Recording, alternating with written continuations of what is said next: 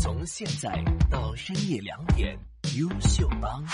星期一至五凌晨一点，这里是优秀帮。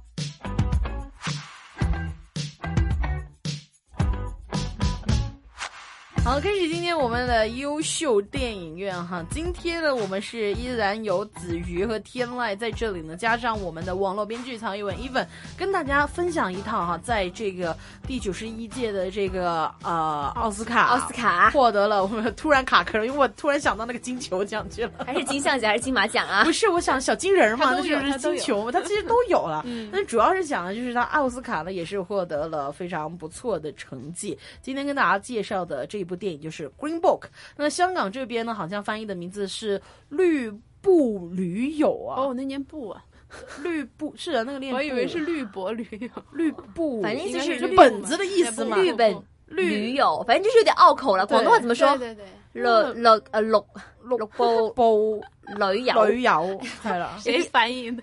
中文版就叫绿皮书嘛，这个就好理解一点 Green Book 了。那我们还是老规矩哈，我们每次介绍一套电影的时候呢，都会请 Even 来给他打打分。那这部片子的话，Even 在你的心中它值多少分啊？啊，这一次的话，可能是今年我给的最高的分数吧，嗯因为今年也没开始几个月，是八点八分。像刚才你说了嘛，他的香港译名是绿布驴友，嗯台湾呢可能就跟玛丽苏一点，叫幸福绿皮书，然后啊内地、翻译的好啊，我觉得，好吧，就是就直接绿皮书就好了，为什么还要幸福绿皮书？因为挺幸福的有整个故小粉红事。可是他那本书的意义不是好的好的那就整个剧情，我觉得是给人传一种幸福的感觉 Even 继啊。续说了。好的好的，八点八。呃，就就我们就简单的称它为绿皮书就好了。对然后它是二零一八年大热的一部美国喜剧剧情片，根据真人真事改编，而且是一部双男主的电影。它其实是讲述的在一九六二年美国的种族歧视严重的时期，一个来自上流社会的黑人钢琴家哇和和一个来自底层家庭的白人保镖。国王，你知道吗？你让人家说完嘛，你老打断 人家干嘛呀？我想跟大家可以，对啊，你就不要老是让人家讲太多嘛，我们有点喘息的机会嘛，对不对？好的，然后他们两个一起到保守、而且其实很严重的美国南部去做巡回演出的故事。然后我觉得值得一提的是，这部片子的编剧之一就是片子里演白人保镖那个角色的真实人物原型的儿子。哦对，然后目前这个影片已经获得了全球二十二个电影节的五十五个奖项。哇呃，包括第七十六届金球奖的最佳音乐喜剧片，然后最佳男配和最佳剧本，以及第九十一届奥斯卡金像奖的最佳影片、最佳男配和最佳原创剧本。包括它在内地上映十天的时候，就已经在豆瓣获得了将近十二万条的评论。然后它用两千三百万美元的预算，获得了全球二点四四亿美元的票房。哇，对，可以说是深受大家关注的商业价值和艺术成就相结合的电影。但是有些遗憾的就是这一届奥斯卡的入选作品都不是让人很惊艳，然后竞赛本身的竞争力度不够，再加上影片确实也有一些自身的我可以挑出来的缺陷。当然这些缺陷一会儿我们可以再提到。所以综合来评价的话，我会给出八点八分这样一个既是高分但又不是很惊喜的分数。现在呢，在刚才译文在细数他一些奖项的时候，都已经没有表情了。我就很想问他为什么？就我刚才一直在哇哇，好厉害哦！因为我们之前有做功课的嘛，就是这些奖项，就是其实都有了解到，而且就是有关注这一次的这个奥斯卡开奖，所以他拿奖也不意外。对，对，而但是就是主要的就是，其实像伊文所说，就是这一届奥斯卡开奖的时候，就是本身他的这个入选的其他作品呢，就已经是让人心中那个期待值是有略微的一些下降了。所以在开奖的时候呢，他能这一部影片的拿奖，我觉得也是因为他的实至名归。大环境。对大环大大环境啊。啊其实刚才他有说说是双男主嘛，对是比较少的嘛，在电影上面。呃，双女主和双男主都比较少。因为男女搭配干活活不累累嘛，就是而且就是照顾都可以吸引不同的这个观众群啊。性，你说啊，你说我女性观众我就去看男演员去了，男性观众啊我看女演员去了，里面也有女生啊，就是因为其实主要都是讲那两个男的，你说戏份有多少呀？男人戏 对，戏份男人戏。对啊，所以这个应该就是算是那会不会担心流失女性的男性观众这样？呃，应该不太会吧？就是现近几年大家的审美的话，他们蛮喜欢看男人主的戏，扛票房也是看男主。嗯，对那所以就是，如果比如说双男主和双女主比的话，哪个又会更好一点？那要看是什么类型的片子。嗯女人的话，在这个哎，牺牲还是要比较大一点嗯有尺度嘛？啊。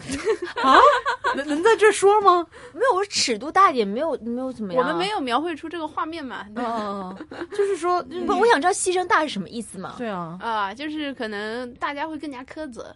首先就是大家会更加苛刻，看待女人的眼光会更加苛刻。其次，女性的大家一般哎，比如说拍一些照片，喜欢看美女这，但是到了大荧幕上的话，首先这个在高清的这种检验之下，首先他的粉丝就要经历一波的这个考验，然后其次的话，确实是呃女生的她强项是可能在于代言、带货之类的，然后她的这个票房上的吸引力上面呢，可能会比男性的稍微弱一点点。嗯对，就包括女生，其实还有你是电影咖还是电视咖这样的一个区别。就比如说赵丽颖的话，哎，她演电视剧的话，大家觉得很不错。但是如果她来扛大女主扛一部电影的话，不一定就是她的粉丝都会去看。哦，包括刘亦菲的话，哎，之前就演电视剧也不错，她演电影的时候粉丝不一定都在看。OK，就是嗯其实是有很多有的学问。有学问，嗯就是不分你男女也好，你都有分，就是适合电视还是适合电还要看影片类型啦，当然。嗯所以在译文在分析他为什么可以给出这个分数之前，不如我们两个我们自己看呃说说我们的观后感吧。嗯对，还想问你们，对，就是其实呃，知道他拿奖真的是没有很意外，嗯为什么呢？因为。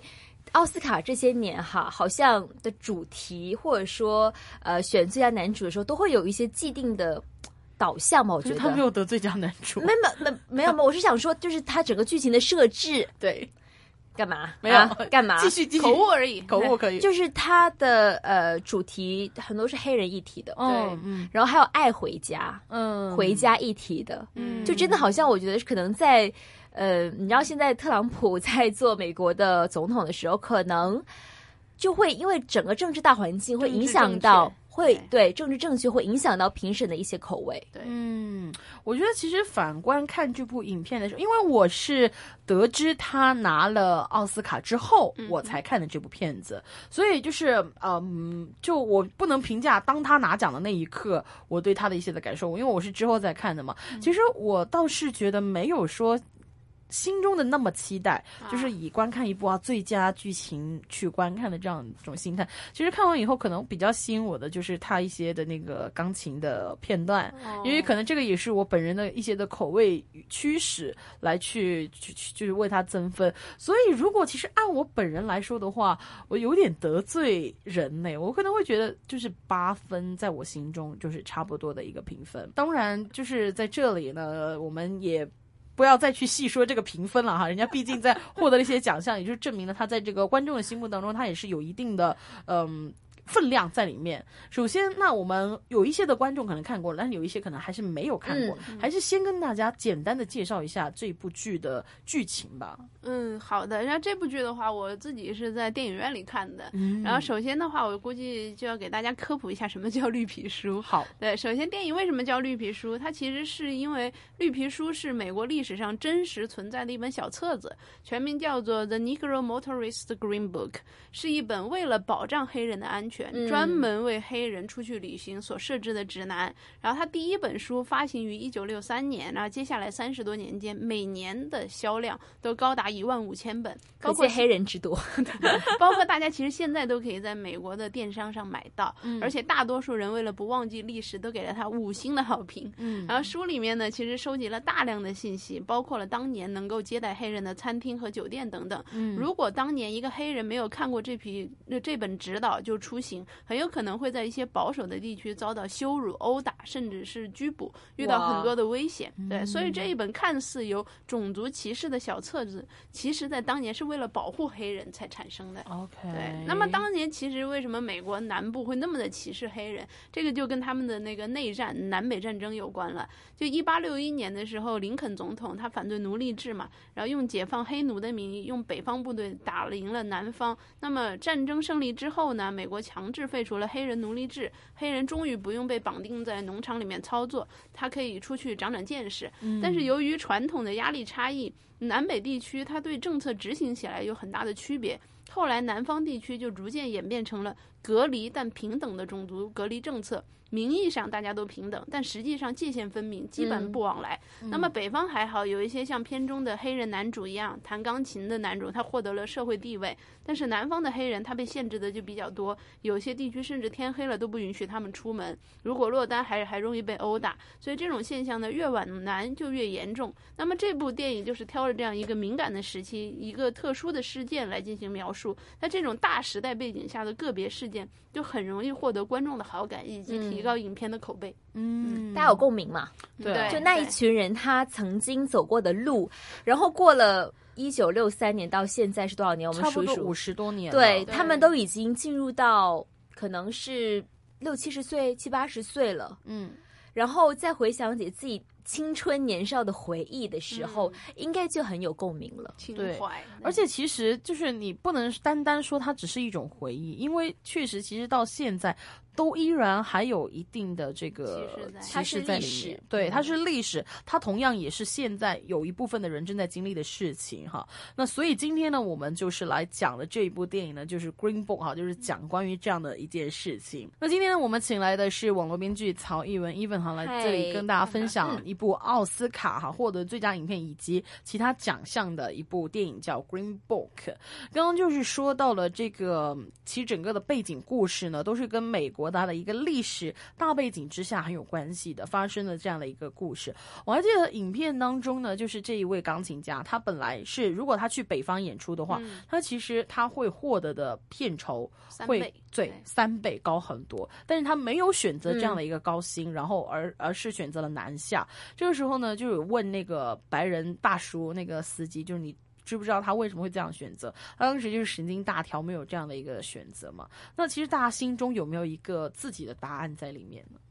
我觉得他其实呃那一位呃钢琴家，他出场的时候是让我觉得挺挺没想到是这样一个出场方式，就他住在一个大剧院上面，嗯，然后呢，像就是在一个。呃，如数家宝的很多各种艺术品陈列的一个舞台，呃，不是舞台，一个房间里面，嗯他坐在一个王座上面，嗯就他一个人，而且他穿的那个衣服也很黄袍加 身啊。然后我就想说，啊，到底是一个怎么样的人呢？然后，而且就是他一开始以为他是为一个医生服务嘛，嗯他其实钢琴家也称为 doctor 嘛。。对，嗯那我觉得说，嗯，他这样一个人的呃人设，我觉得是挺特别的，嗯就会让我对他背后很多故事去打起了问号。他到底是一个怎么样的人呢？所以，其实我觉得他应该是一个特立独行的人。所以他为什么会选择没有高薪也去南方嗯演出呢？是有他自己原因的。我觉得他可能他自己觉得他自己有一种使命。其实我反而会觉得这个是我心中的一个小小的 bug 的存在，嗯因为我觉得他其实南下就是他的内心是有想要去改变一些的东西的，而没有选择钱，他想在为自己可能会黑人做一些的事情去改变。但是影片最后的结局呢，其实我并没有很感受到有改变吗？对他所做的一些的改变，而且我可能会反而有一种就是逃避或者是屈服掉了的感觉。我觉得没有哎、我觉得他有改变哎、呃，就没有达到我心中的那一种太苛。刻了。呃我是觉得有一些事情你是没有办法，哎，一下就见到效果的哦也是对他如果一下子见到效果，你才觉得是个 bug 呢。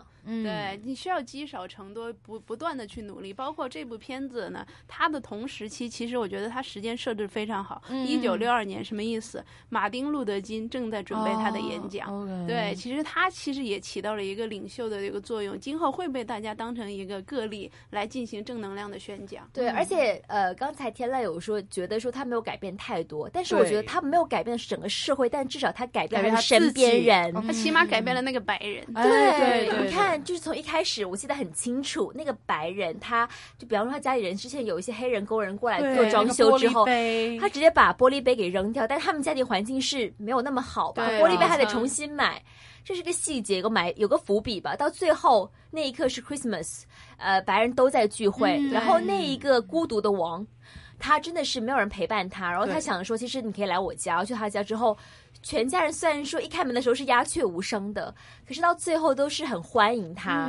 特别是我觉得他很感动，是有一个他在呃南部的时候，那个呃钢琴家一直有教他怎么写情书。哦，对对对，那真的是很 sweet 啊！你看最后他老婆啊就说很感谢你教他写信。啊，没错，所以他真的是有改变很多人，他改变了那个白人对他的印象。那我觉得改变是要慢慢积少成多的，而且我不知道大家有没有看到最后，就整个电影结束之后，他有说说他们两个这个司机跟这个钢琴家，他们终身都是好朋友。嗯，或者这么说吧，我觉得其实呃，这个改变，当然像子瑜说的，他虽然没有改变了社会，他改变了这一个白人家庭，可能也是改变了一个起步。可能我心目当中为什么会觉得有一点遗憾，就是我觉得可能跟这一次的男行，他没有一个更加亲密的。怎么可能？就是因为有男行这一段在外的日子，才让白人对他有所改观呢？你看他一开始他不可能在车上吃炸鸡的吧？是谁改变了他？他们两个一直都在相互改变的，我觉得。或者这么说，我觉得他们的改变是因为这一趟的旅程，而不是因为这一次的南行。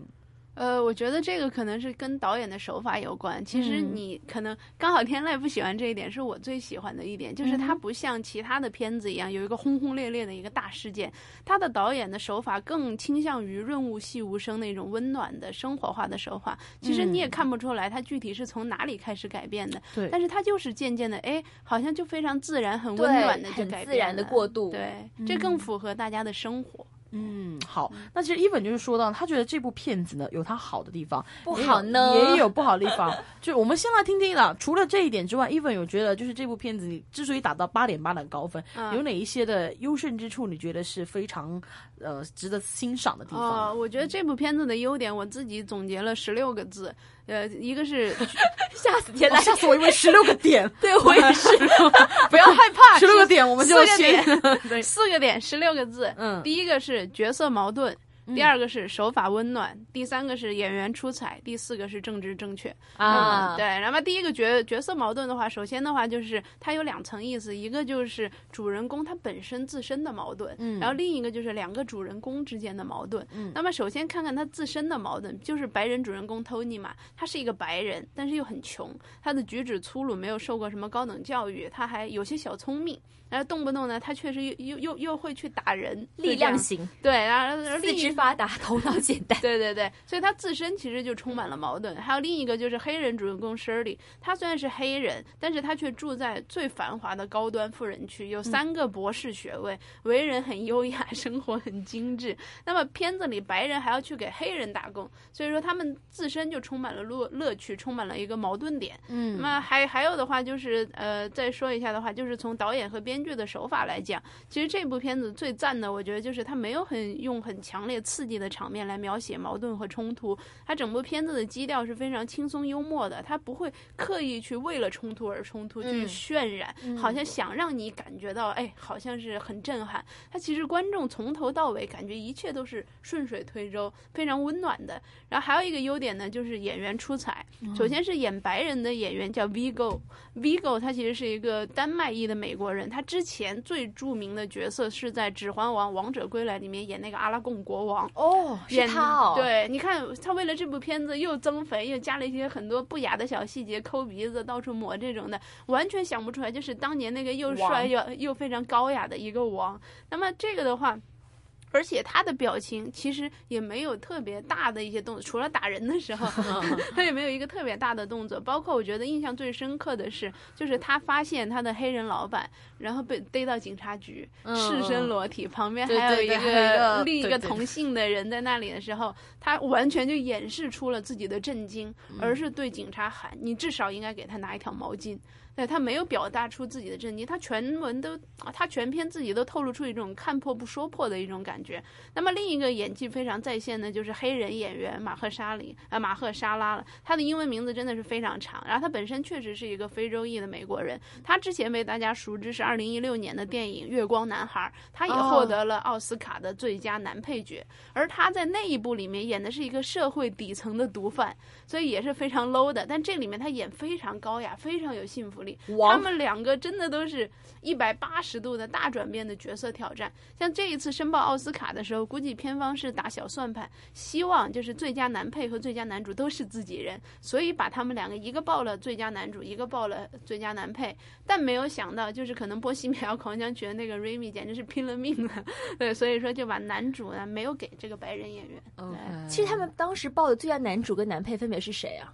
呃，男最佳男主是白人，白人男哦配配是黑黑人男配他已经是在三年内两夺奥斯卡的最佳男配了男配，对，对。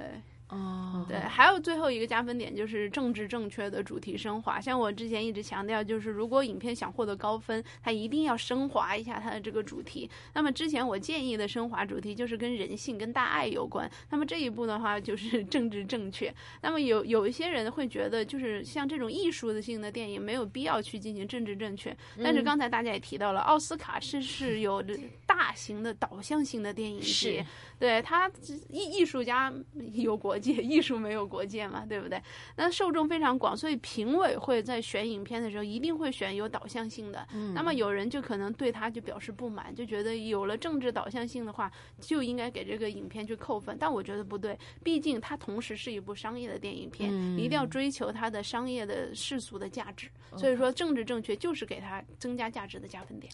嗯所以我们还剩下最后一点点时间，再来说说看，你觉得它不好的地方是哪里呢？好的，不好的是一点就是，首先大家刚才有些人可能觉得就是政治正确是一个不好的一点。那么其次的话呢，我个人是感觉就是不知道你们有没有这个感觉，就是黑人从一开始非常呃白人 Tony 从一开始非常嫌弃黑人水管工，把他们的杯子扔掉，嗯然后到接受黑人这个网，然后为他打抱不平，这个转变有点进行的太快了。就从他这个旅行的途中，感觉他没有特别反感这个黑人，就慢慢的已经开始给他做事了。这个的话呢，如果在编剧上，我觉得算是部分线索的缺失和支呃和支线剧情他没有展现。我觉得可以用中国人一句话来解释：收人钱财，替人消灾。呃，嗯，真的，因为他当时很缺钱啊。对。你看，他都为了要要钱去跟人家比拼吃东西了。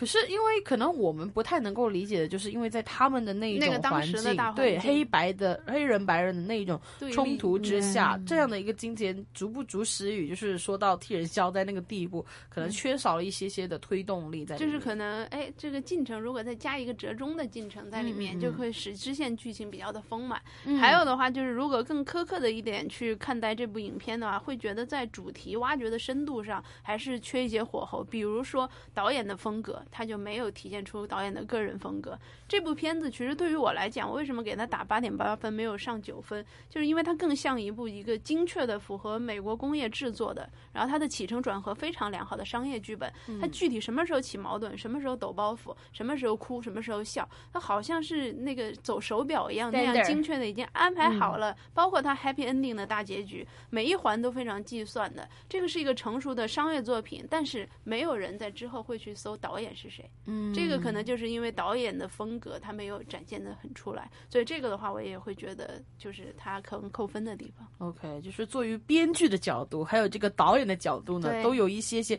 可能可以更值得进步的地方在嗯这里。我觉得编剧已经尽力了，已经很精确了，但是导演的风格就已经被埋没了。OK，好的。那这样的一部影片，它能获得奥斯卡奖，那就证明它有一些的这个分量存在。那好与不好呢？我觉得可以去探讨，就是每一部电影最值得我们去说的一件事情。因为哪怕是一部可能人人心目当中的高分电影，都会在一部分人的心中可能觉得有一些的小缺失。那大家怎么样去品赏这部电影的话呢，就可能是有自己的一些的见解在里面了。那今天非常感谢哈，Even 啊，还有子瑜哈，我们三个人在这里呢探讨了这样的一部呃绿皮书 Green Book，希望下个星期呢再听到大家哈对于电影更多的分析。谢谢，拜拜，拜拜。